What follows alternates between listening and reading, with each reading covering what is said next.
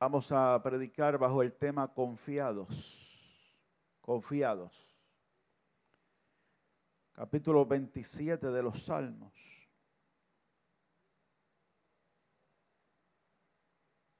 Los primeros tres versos. Si usted los tiene, dígame. Jehová es mi luz y mi salvación. ¿De quién temeré? Jehová es la fortaleza de mi vida. ¿De quién he de atemorizarme? Cuando se juntaron contra mí los malignos, mis angustiadores y mis enemigos para comer mis carnes, ellos tropezaron y cayeron.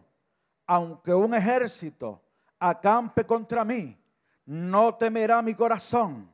Aunque contra mí se levante guerra, yo estaré confiado. Aunque contra mí se levante guerra, yo estaré confiado. Levante su mano al cielo. Padre Santo, Padre bueno, hay una palabra que tú has puesto en mi corazón. Señor, en mi mente, la cual deseo transmitir a mis hermanos y a todos los que están al alcance de nuestra voz.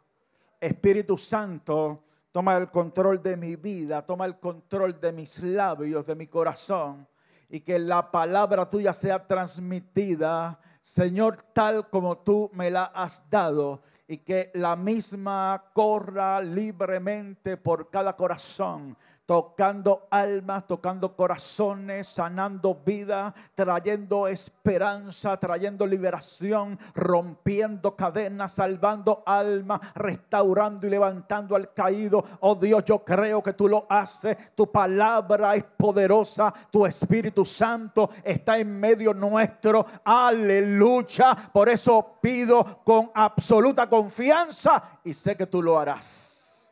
Y sé que tú lo harás y sé que tú lo harás. Mira las necesidades particulares de mi hermano las necesidades particulares de mi hermana. Oh Dios mío, que esta palabra llegue a cada corazón, que esta palabra llegue a cada mente, que no sea un sermón más, sino Dios mío, que todos podamos identificar y sentir a tu Espíritu Santo hablando directamente a nuestras vidas, tocando directamente nuestros corazones. Oh Espíritu Santo de Dios, te lo pido, te lo suplico. Oh Señor, glorifícate en las vidas que tú amas. Glorifícate en los cuerpos que tú amas. Glorifícate en los hijos que tú amas. Glorifícate en las familias que tú amas. Oh Dios del cielo, ¿a quién iremos si no solo a ti? Si solo en ti hay palabras de vida. Oh Espíritu Santo, con toda sinceridad, te suplico que me quites a mí, que te pongas tú, Espíritu Santo, que solo puedan verte a ti, que solo puedan escucharte a ti. Oh Dios del cielo, que haya una obra poderosa de tu Espíritu y la gloria y la honra solo será tuya, porque solo tú la mereces, mi Dios Amén, amén, amén. Dale un aplauso al Rey de Reyes. Al Señor de Señores y tome asiento.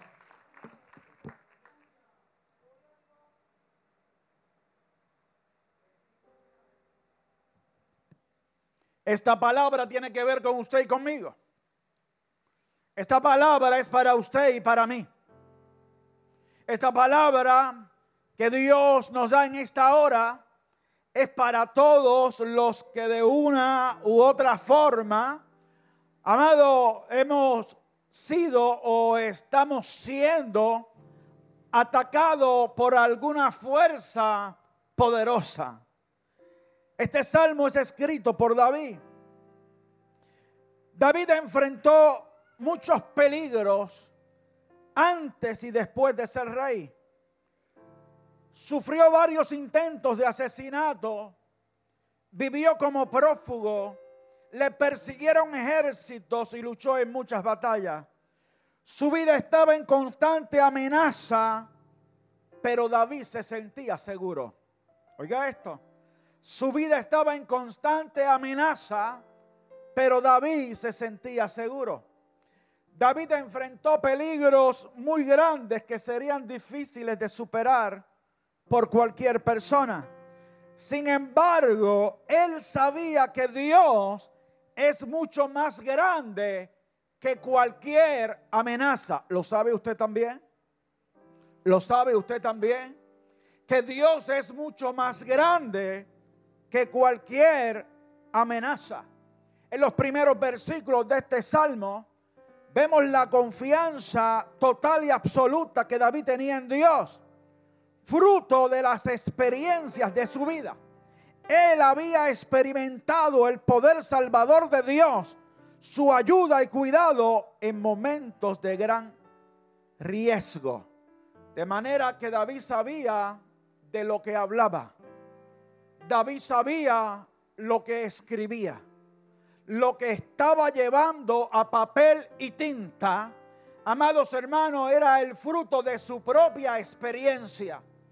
Ya lo había vivido de manera que lo que está haciendo es testificando la grandeza de Dios con absoluta confianza, con total seguridad.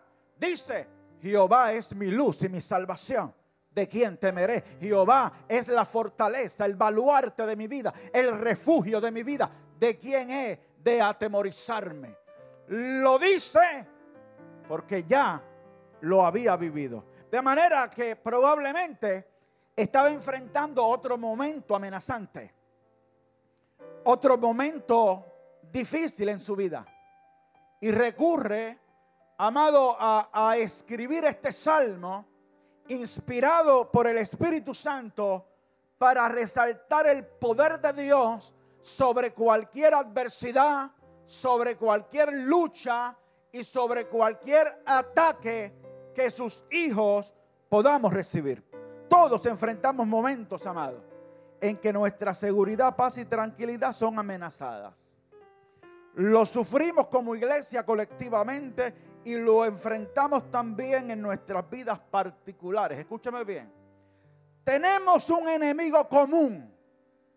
Tenemos un enemigo común que dirige toda operación contra nosotros y utiliza diversos instrumentos para amedrentarnos, destruirnos, robarnos y matarnos. Utiliza todos los instrumentos, todos los medios, lo que tenga que utilizar y a quien tenga que utilizar para amedrentarnos primeramente, para robarnos, amado, para, para matarnos, para quitarnos nuestra paz, nuestra tranquilidad. El apóstol Pablo le habla de lo mismo a los efesios y le dice, porque no tenemos lucha contra sangre y carne, sino contra principados, contra potestades, contra los gobernadores de las tinieblas de este siglo. Escucha esto, contra huestes espirituales de maldad en las regiones celestes. Escucha bien la palabra huestes. Pablo le escribe a los efesios y le dice, tenemos una lucha contra huestes espirituales. ¿Y qué es una huestes? ¿Qué son huestes? Amado, es un ejército en campaña. Es un ejército en campaña. Pablo nos dice, hay fuerzas espirituales. Hay un ejército espiritual fuerzas de maldad que se levantan contra nosotros. Nuestra verdadera lucha es contra esos ejércitos, es contra esas fuerzas. De manera que lo que habló David, basado en su experiencia, Pablo se lo dice a la iglesia.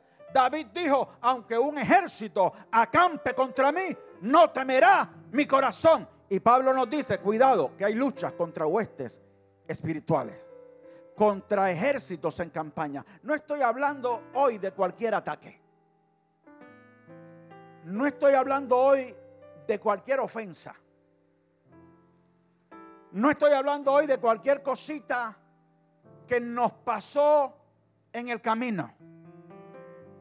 No estoy hablando hoy de alguna bobada o alguna situación que nos ocurre aisladamente. Estoy hablando de algo mucho más fuerte, mucho más consistente, de algo que, que está ahí en todo tiempo. Y la palabra clave es la siguiente. David no dijo, aunque un ejército venga contra mí. David dijo, aunque un ejército acampe contra mí. Aunque un ejército acampe contra mí. Y acampar es instalarse. Acampar es instalarse. Es instalarse en un sitio específico por un tiempo determinado con un fin determinado. Estamos hablando de un ejército que acampa, que se instala contra ti, que se instala contra mí. Estamos hablando en buen puertorriqueño de cuando decimos, pero ¿qué pasa? Es que, es que este no me quita el puño de la cara. Parece que es conmigo la cosa. ¿Qué pasa con esta situación que es constante, que es frecuente y que es insistente? Es un ataque que mortifica, que no encontramos cómo salir del mismo y que muchas veces no entendemos las motivaciones del mismo está instalado en tu contra. Está instalado en mi contra. Y está trabajando arduamente en tu contra. Con el fin de destruirte, con el fin de robarte, con el fin de matarte. Y estamos hablando de ejército.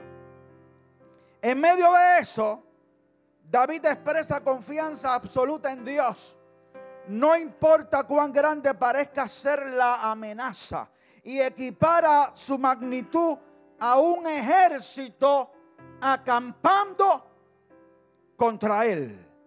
Pablo les llama huestes espirituales, amado. Estamos hablando de, de situaciones de ataque constante, sumamente difíciles y que de alguna forma todos sufrimos. Póngale nombre usted a ese ejército que acampa contra su vida. Póngale nombre usted a ese ejército que está instalado en contra suya. Y me llama la atención, amado, porque David en el verso 2 menciona tres clases de ejércitos que acampan contra él.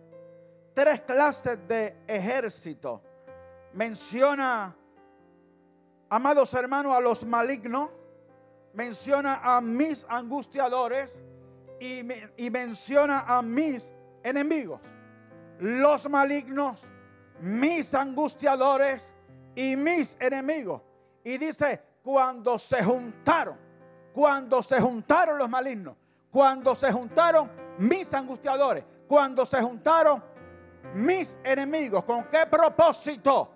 Para comer mis carnes. Y hace alusión, hace alusión a, un animal muerto devorado por las aves o por las bestias del campo. Se juntaron contra mí para comer mis carnes, para despedazarme, para despedazarme. Amados hermanos, sencillamente eh, estamos hablando del ataque más violento, del ataque más cruel, del ataque más injusto. Pero qué bueno que él dice, cuando se juntaron contra mí, cuando se juntaron contra mí, aleluya, los malignos, mis angustiadores y mis enemigos para comer mis carnes, ellos tropezaron y cayeron. Ellos tropezaron y cayeron. Querían hacerme tropezar a mí. Querían devorarme a mí. Pero los que terminaron tropezando y cayeron fueron ellos.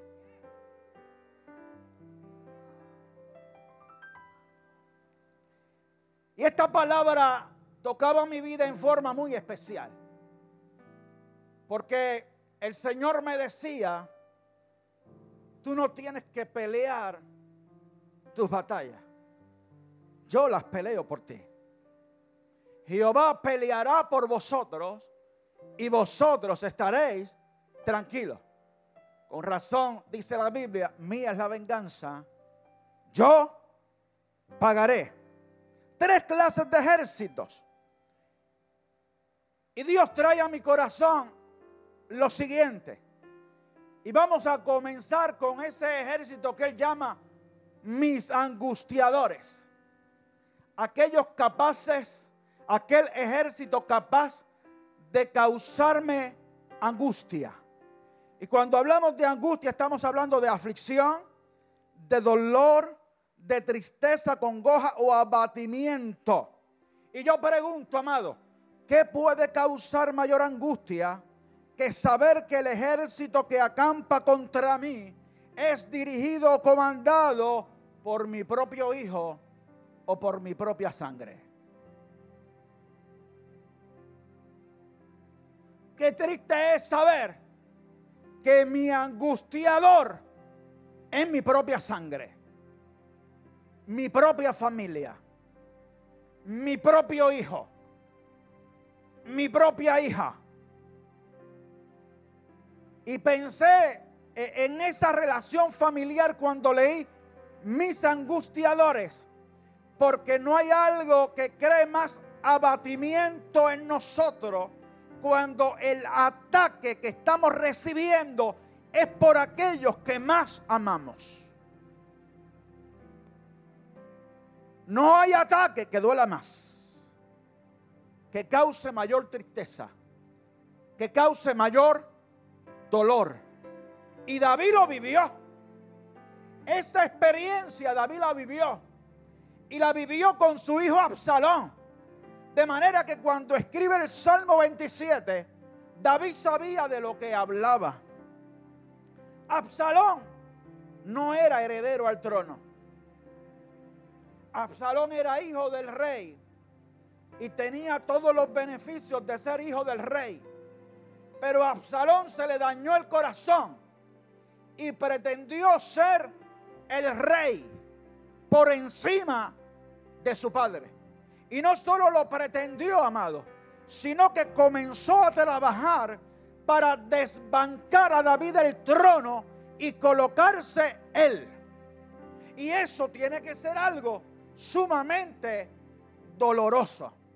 Amado, estamos hablando de Abner Yair haciendo por ahí barbaridades, haciendo por ahí eh, eh, grupitos, diciéndole a uno y al otro, eh, eh, eh, es que, papi, papi, la verdad es que no te atiende bien. Ah, pero si yo fuera el pastor, si yo fuera el pastor. Y entonces comienza de esa forma a, a ganar, a ganar adeptos y a trabajar en contra de su propio padre. Absalón hizo eso.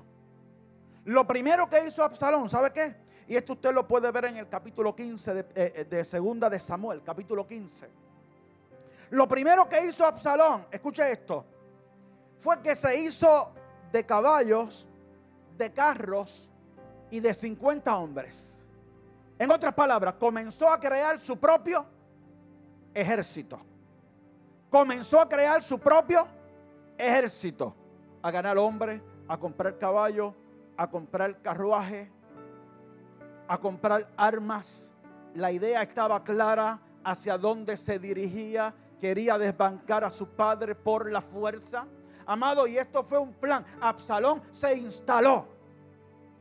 Absalón acampó en contra de su propio padre. Este proceso duró más de cuatro años. Se hizo de su ejército. ¿Sabe lo otro que hizo? Se levantaba bien temprano y se sentaba en el camino por donde iban a pasar los que venían, amados hermanos, a buscar justicia del rey. El rey era juez también y le traían distintos casos para el rey evaluar y, y dictaminar, dictar sentencia, hacer justicia. Y cuando venían eh, estas personas que buscaban justicia, Absalón los interceptaba en el camino y le decía, ¿qué es lo que tú traes delante del rey el día de hoy? Ah, no, que es que me pasó esta situación, me pasó esta circunstancia, estoy luchando con esto hace tanto tiempo, vengo a ver cómo el rey me ayuda. Y Absalón le decía, qué pena, yo te entiendo, tu causa es justa. Tu causa es justa. Pero qué pena que no haya quien te escuche de parte del rey. Ah, quien me diera que fuera yo el juez de la tierra, porque yo te haría justicia. Y los abrazaba y los besaba. ¿Qué clase de tipo? Por poco digo otra cosa. Por poco digo otra cosa. ¿Sabe cómo se llama en Boricua? Estaba cerruchándole el palo a su propio padre. A su propio padre. Y comenzó a ganar adeptos. Y comenzó a añadir hombres. Y seguía comprando caballos y haciendo su ejército. Luego de eso, amados hermanos, pasaron cuatro años ya con un ejército mayor, ya con gran parte del pueblo volcado a su favor, que finalmente vino el golpe de estado. Y dice segunda de Samuel, capítulo 15, verso 10. Entonces envió Absalón mensajero por todas las tribus de Israel diciendo, cuando oigáis el sonido de la trompeta, diréis, Absalón reina en Hebrón. Los reunió, dio instrucciones, mandó a sonar la trompeta y que todo el mundo gritara, Absalón reina, Absalón reina. Pero el rey que estaba en palacio y el rey que había sido ungido por Jehová no era Absalón, era David, su padre. De manera que Absalón estaba jugando con fuego. Y el que juega con fuego se quema. Pero mire, Piense usted los años de tribulación que tuvo que vivir David con Absalón instalado, con Absalón acampando en su contra. ¿Y qué pasó? Que no le quedó otra a David que organizarse con su gente. Que organizarse con su gente. Que llamar a sus capitanes. Que establecer una estrategia. E ir contra el ejército de Absalón. Le tocó enfrentar a su propio hijo. No le quedó otra. Absalón lo forzó a eso. Pero aún así, el corazón que teme a Dios, ¿sabe lo que hizo? Segunda de Samuel 18:5. Y el rey mandó a Joab, a Abisaí y a Itai diciendo: Tratad benignamente por amor de mí al joven Absalón. Y todo el pueblo oyó cuando dio el rey orden acerca de Absalón a todos los capitanes. Oiga, llamó a sus capitanes y le dijo, vayan contra su ejército, pero por favor, por favor, cuidado con Absalón. Trátelo bien. No lo maten. No lo hieran. Porque a pesar de que hizo todo lo que hizo, sigue siendo mi hijo. ¿Se dio cuenta? Mira cómo obró David contra el que estaba acampando en contra de él. Amado, cuando quien acampa contra nosotros es nuestra propia sangre, hay que dejar a Dios pelear por nosotros. Hay que ponerlo en las manos de Dios y hay que confiar en Dios Todopoderoso que Él hará. Y efectivamente se desató la batalla, se desató la guerra y los capitanes cuidaron de no hacerle daño a Absalón. Pero ¿qué pasa? Que el mismo David escribió que cuando se juntaron contra mí, mis angustiadores, cuando se juntaron contra mí, mis angustiadores, ellos tropezaron y cayeron. Y el desenlace fue el siguiente, según de Samuel 18:9. Y se encontró Absalón con los siervos de David. E iba Absalón sobre un mulo. Y el mulo entró por debajo de las ramas espesas de una gran encina. y se le enredó la cabeza en la encina y Absalón quedó suspendido entre el cielo y la tierra y el mulo en que iba pasó delante. Cuando se juntaron contra mí mis angustiadores, ellos tropezaron y cayeron. No hay quien se meta con papá. No hay quien se meta con papá. Él es justo, todo lo ve, todo lo sabe, sabe quién obra bien, sabe quién obra con maldad. Por eso cuando tus angustiadores estén instalados contra ti, no temerá tu corazón, aunque contra ti se levante guerra, tú estarás confiado, levanta tu mano y adora al Cordero de Dios.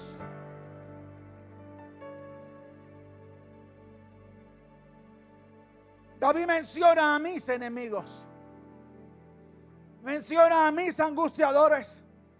Pero menciona a mis enemigos.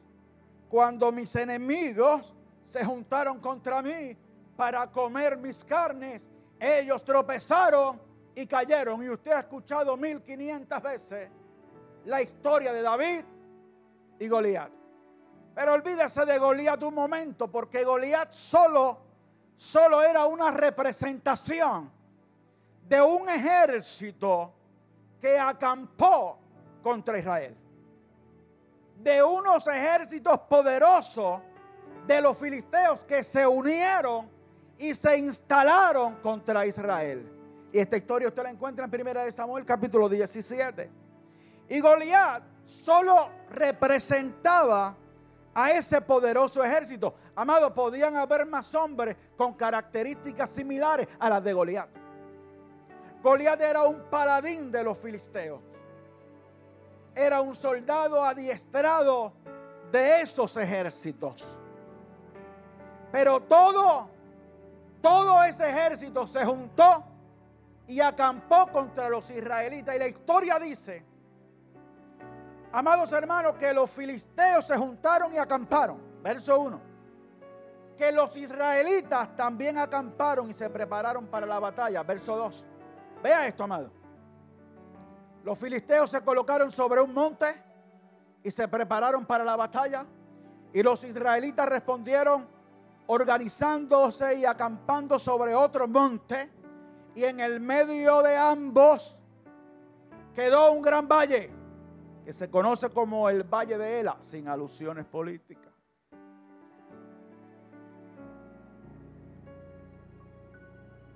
Dos ejércitos, dos montes y un valle entre medio.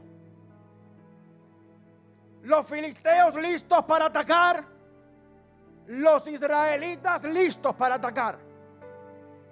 ¿Qué pasa entonces, amado? Yo quiero que usted vea la realidad espiritual que esta historia presenta. Así mismo estamos viviendo. Somos parte de un ejército, ¿sí o no? Somos parte de un ejército. Pertenecemos al ejército de Dios. Amén. Somos parte, estamos de un lado, del otro lado están las fuerzas del mal. Están las huestes espirituales de maldad.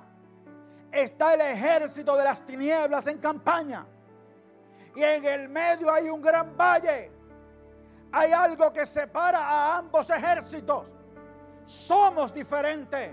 La cabeza de aquel ejército es muy diferente a la cabeza de este ejército. Los capitanes de aquel ejército son muy diferentes a los capitanes de este ejército. Los propósitos de aquel ejército son muy diferentes a los propósitos de este ejército hay un valle que los separa. Están enfrentados, listos para la batalla. Estamos en constante batalla. Estamos en constante lucha. Las fuerzas del mal contra las fuerzas del bien. Todos los días lo vivimos. Desde que nos levantamos con nuestros mismos pensamientos. Los dos ejércitos están en funciones. Ahora acá se te aparece el diablito que te dice, haz lo malo, haz lo malo, cómete el desayuno de 2.500 calorías. ese es el que está bueno. Por acá te aparece el angelito que te dice, eh, cuida tu cuerpo que es templo del Espíritu Santo. Y tú empiezas en esa batalla entre los dos ejércitos. ¿Quién ganará? ¿Quién ganará? En esa batalla estamos todos los días. Voy o no voy a la iglesia, voy o no voy al culto. ¿Cómo reacciono a esta ofensa? ¿Cómo reacciono a este insulto? ¿Cómo reacciono a este problema? Estamos en esa batalla todos los días. La iglesia está inmersa ahora mismo en una batalla y aquel ejército de los filisteos está agresivo en contra de la iglesia de Dios. La pastora hablaba de eso esta mañana. Está agresivo, está militante, está organizado en contra de la iglesia de Dios. De manera que lo vemos en lo colectivo pero lo vemos también en el plano individual. Hay un valle en el medio, hay un ejército de un lado y hay un ejército del otro. Hay que ver quién tiene la babilla, la valentía de pararse en el medio de los dos. Hay que ver quién se atreve a dar el paso y pararse en el valle que está en el medio de los dos. Hay que ver quién tiene la valentía, el coraje, la determinación de pararse en el medio de los dos ejércitos. ¿Sabe qué? Los filisteos mandaron a su paladín y su paladín se paró en el medio. Se paró en el medio con su impresionante estatura, con su armadura envidiable con su vestidura impenetrable y con un escudero al frente de él. Y con un escudero al frente de él. Y se paró en el medio, pero Goliat simplemente estaba respaldado por todo un ejército que lo estaba enviando. Estaba apoyado por todo un ejército. Y se atrevió a dar el paso y pararse en el medio y se paró en el medio y desafiaba al ejército de los israelitas. Y le decía, aquí estoy, envíen a uno que meta mano. Y si me derrota, nosotros seremos sus siervos. Envíenme a cualquiera. La respuesta que le dio Saúl, el rey de Israel, y los israelitas, hay que leerla, amado. Hay que leerla. Primera Samuel 17, 11. Dice, oyendo Saúl y todo Israel estas palabras del filisteo, se turbaron y tuvieron gran miedo. Dos cosas. Dos cosas. Se turbaron, se confundieron y sintieron no cualquier miedo, un gran miedo. Se le cayeron los pantalones. Un gran miedo. Se turbaron. Las palabras del filisteo, del paladín, los confundieron. Y sabe que, amado, que esta dinámica se dio 40 días dos veces al día, por la mañana y por la noche, 80 veces. El ejército de las tinieblas, retando al ejército de la luz, desafiando al ejército de la luz. Y tuvieron gran miedo. Pero, pero esa palabra se turbaron. Se turbaron, me preocupa. Porque el ejército de las tinieblas sigue agresivo contra el ejército de la luz. El ejército de las tinieblas sigue agresivo contra el ejército de la luz. Y yo no dudo que en el campamento de los israelitas, con el miedo que tenían y lo confundido que estaban, yo estoy seguro que allí había algunos que dijeron, yo creo, yo creo que él tiene razón. Yo creo que él tiene razón. Yo, yo creo que hay que negociar, hay que negociar. Hay que negociar. Vamos a enviar a uno que negocie porque tenemos que ser sabios. Y hay algunos que, apelan a la sabiduría y a la prudencia para esconder su cobardía. Nosotros no estamos llamados a negociar con el enemigo. Nosotros estamos llamados a pararnos en la brecha y a defender lo que dice la escritura. A estar claro de qué equipo jugamos. Hay gente que yo no sé ni de qué equipo juegan. No se sabe ni de qué equipo juegan. El otro día le preguntaron un gran reportero de este país, a un muy reconocido pastor, lo retó y le dice, la homosexualidad es pecado. A mí me hacen esa pregunta, yo tengo más que una respuesta. Más que una.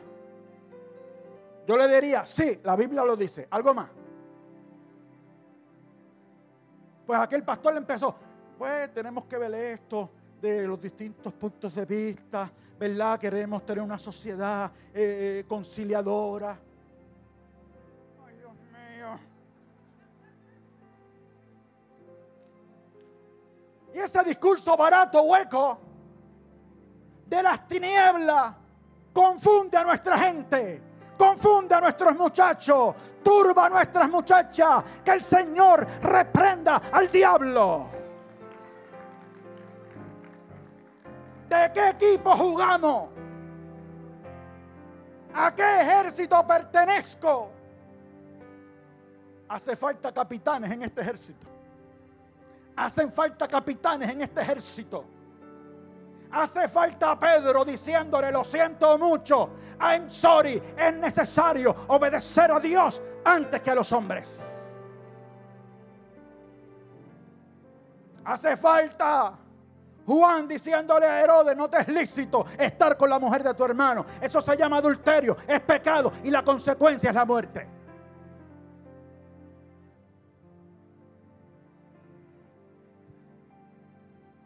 Temblando temblando. Es que está grande. Y está armado 40 días. El tipo en el medio. Y nadie del ejército de la luz le hacía frente. Nadie. Nadie le hacía frente. Pero un día una mañana llegó al campamento de los israelitas el ungido de Jehová. Y cuando llega el ungido de Jehová, el cuento es diferente. Y David llegó y se metió entre el ejército y escuchó a aquel gigantón desafiando, insultando, mofándose. Y lo primero que hizo fue esto.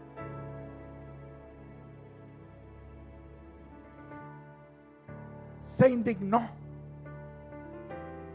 y lo verbalizó.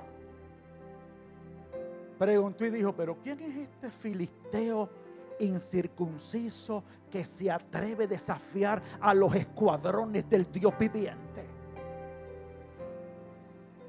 ¿Quién es este? Allá le explicaron cuál era el desafío. Y él dijo, yo voy. Yo voy. Yo lo enfrento. Búsqueme a Saúl que está ofreciendo. La hija, esa es mía. La hija es la que ofrece, esa es mía. Yo voy. Y Saúl, el rey, lo menospreció. Le dijo, tú, ¿estás seguro? No te veo cuerpo para eso. No te veo cuerpo para eso. Fíjate, del propio ejército desalentándolo. Ese es el mal del ejército de la luz. Por eso dijo Jesús que los hijos de las tinieblas son más sagaces que los hijos de la luz. Su propio rey desalentándolo. Y el hermano de él, Eliab, que estaba en el ejército, cuando oyó a David con la guapería, dijo, ¿qué te pasa? se enfadó con él. Vete para casa a cuidar las ovejas y déjate de bobería. Que te van a matar. David le dijo, yo voy. Yo lo enfrento. Y usted conoce la historia. David dio un paso y se metió en el valle en el medio, al frente de aquel paladín. Y aquel paladín y su escudero comenzaron a burlarse de él porque era jubito, así medio chiquito, y empezaron a burlarse de él y a mofarse. Pero el ungido de Jehová, con la autoridad de Dios, le dijo, tú vienes contra mí con espada y jabalina, mas yo vengo contra ti en el nombre del Señor. Tiró la onda y la única piedra que lanzó cayó en la frente. Aleluya. Y cuando mis enemigos se juntaron contra mí, ellos tropezaron y cayeron. Tropezaron y cayeron. Cuando está el ungido de Jehová, el cuento es diferente.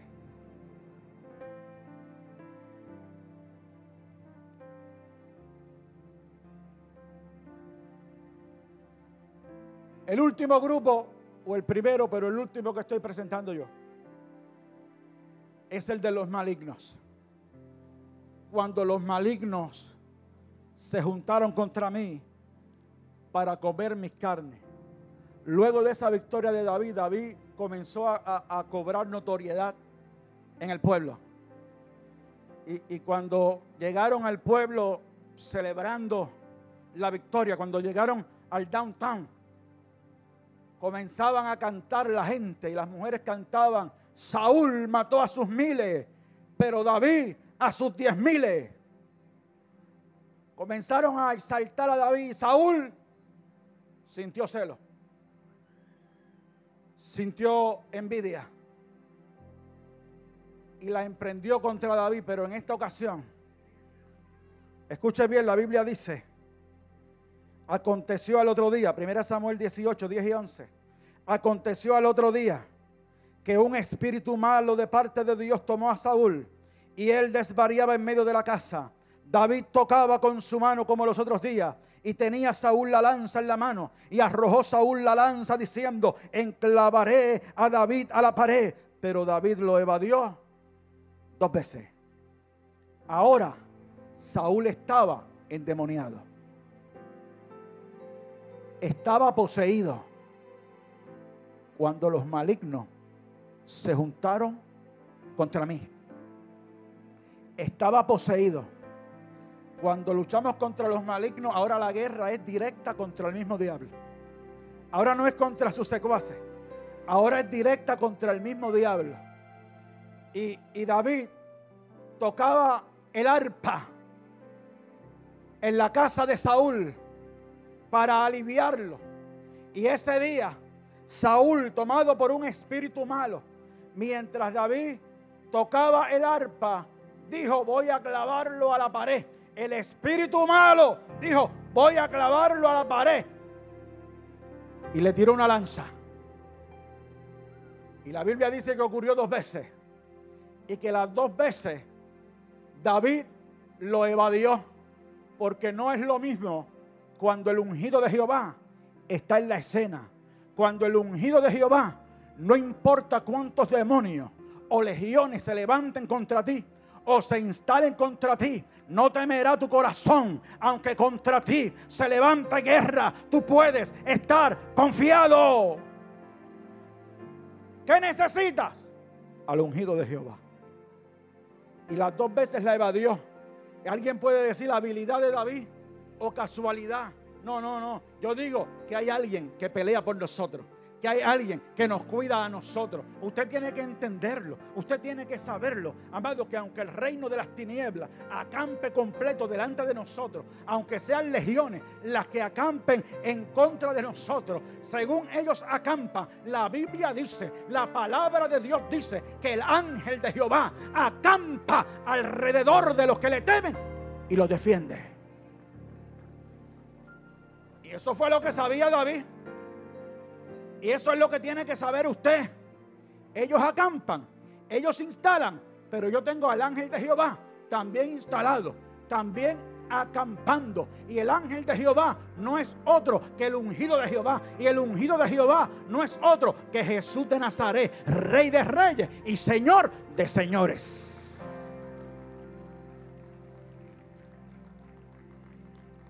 Sean los angustiadores, los enemigos o los malignos, los que acampen contra mí, yo estaré confiado. La diferencia la hace el ungido. Y voy concluyendo con lo siguiente. Quiero darle énfasis a cuando los malignos acampan contra nosotros. Cuando hablamos de los malignos, estamos hablando de las huestes espirituales, de las fuerzas de maldad, del príncipe de las tinieblas, de luchar contra el mismo infierno cuerpo a cuerpo. Hubo un hombre en la región de Galara que la gente le tenía miedo porque estaba poseído. La gente daba la vuelta para no pasar por aquella región porque le tenían miedo. Estaba desnudo, se había despojado de todas sus ropas. Lo ataban con grillos y cadenas y las rompía. Los demonios lo lanzaban contra la tierra y contra las piedras. Estaba herido. Era un abuso lo que tenían los malignos en contra de aquel hombre. Era algo increíble. Y yo lo comparo y lo traigo, amado, porque así yo veo al mundo de hoy. Y así yo veo al mismo Puerto Rico de hoy. Hay huestes espirituales. Hay huestes de maldad acampando en contra de la isla del Cordero. En contra de la niñez. En contra de la juventud en contra de los matrimonios, en contra de la familia, en contra de la iglesia. Y el abuso continuó hasta que se personó allí un día los discípulos del Señor con el Señor. Pisó aquella tierra el ungido de Jehová. Aquella tierra de Gadara la pisó el ungido de Jehová. Todo el mundo tenía miedo y daba la vuelta. Nadie quería pasar por allí. Aquel hombre estaba siendo cruelmente abusado. Se habían instalado contra él y cuando Jesús, cuando, cuando los demonios vieron a Jesús, se alteraron. ¿Qué tienes con nosotros, Jesús Nazareno? ¿Ha venido acá para atormentarnos? Eso lo decía una boca. Eso lo decía un hombre. Pero hablaba en plural porque no estaba hablando él. Estaban hablando los demonios. ¿Y sabe qué, amado? El Señor le preguntó, ¿cómo te llamas? Y le dijo, Legión, Legión me llamo porque somos muchos. Hay fuerzas espirituales, hay legiones acampando instaladas en contra de nuestra casa.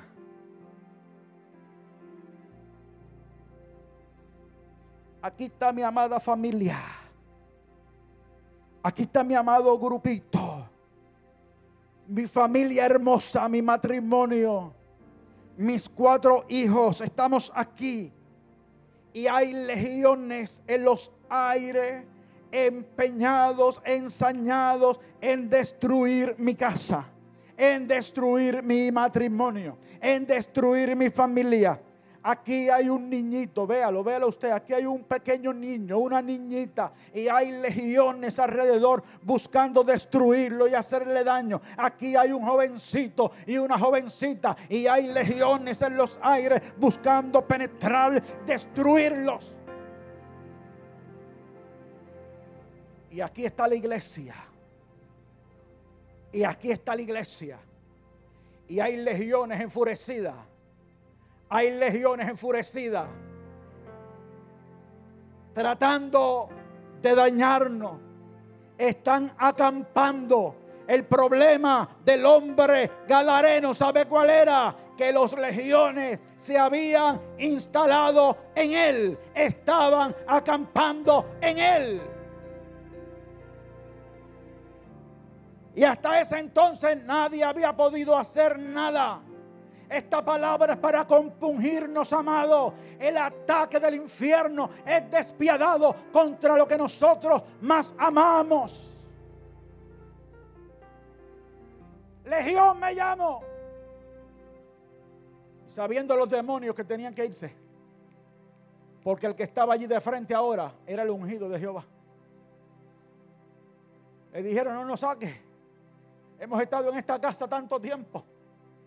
No, no, si es que, es que no le estoy preguntando, no estoy negociando. Jesús negocia, no negocia con el diablo. Se tienen que ir. Y dijeron, ah, pues envíanos aquel hato de cerdo. Envíanos aquellos cuerpos de cerdo.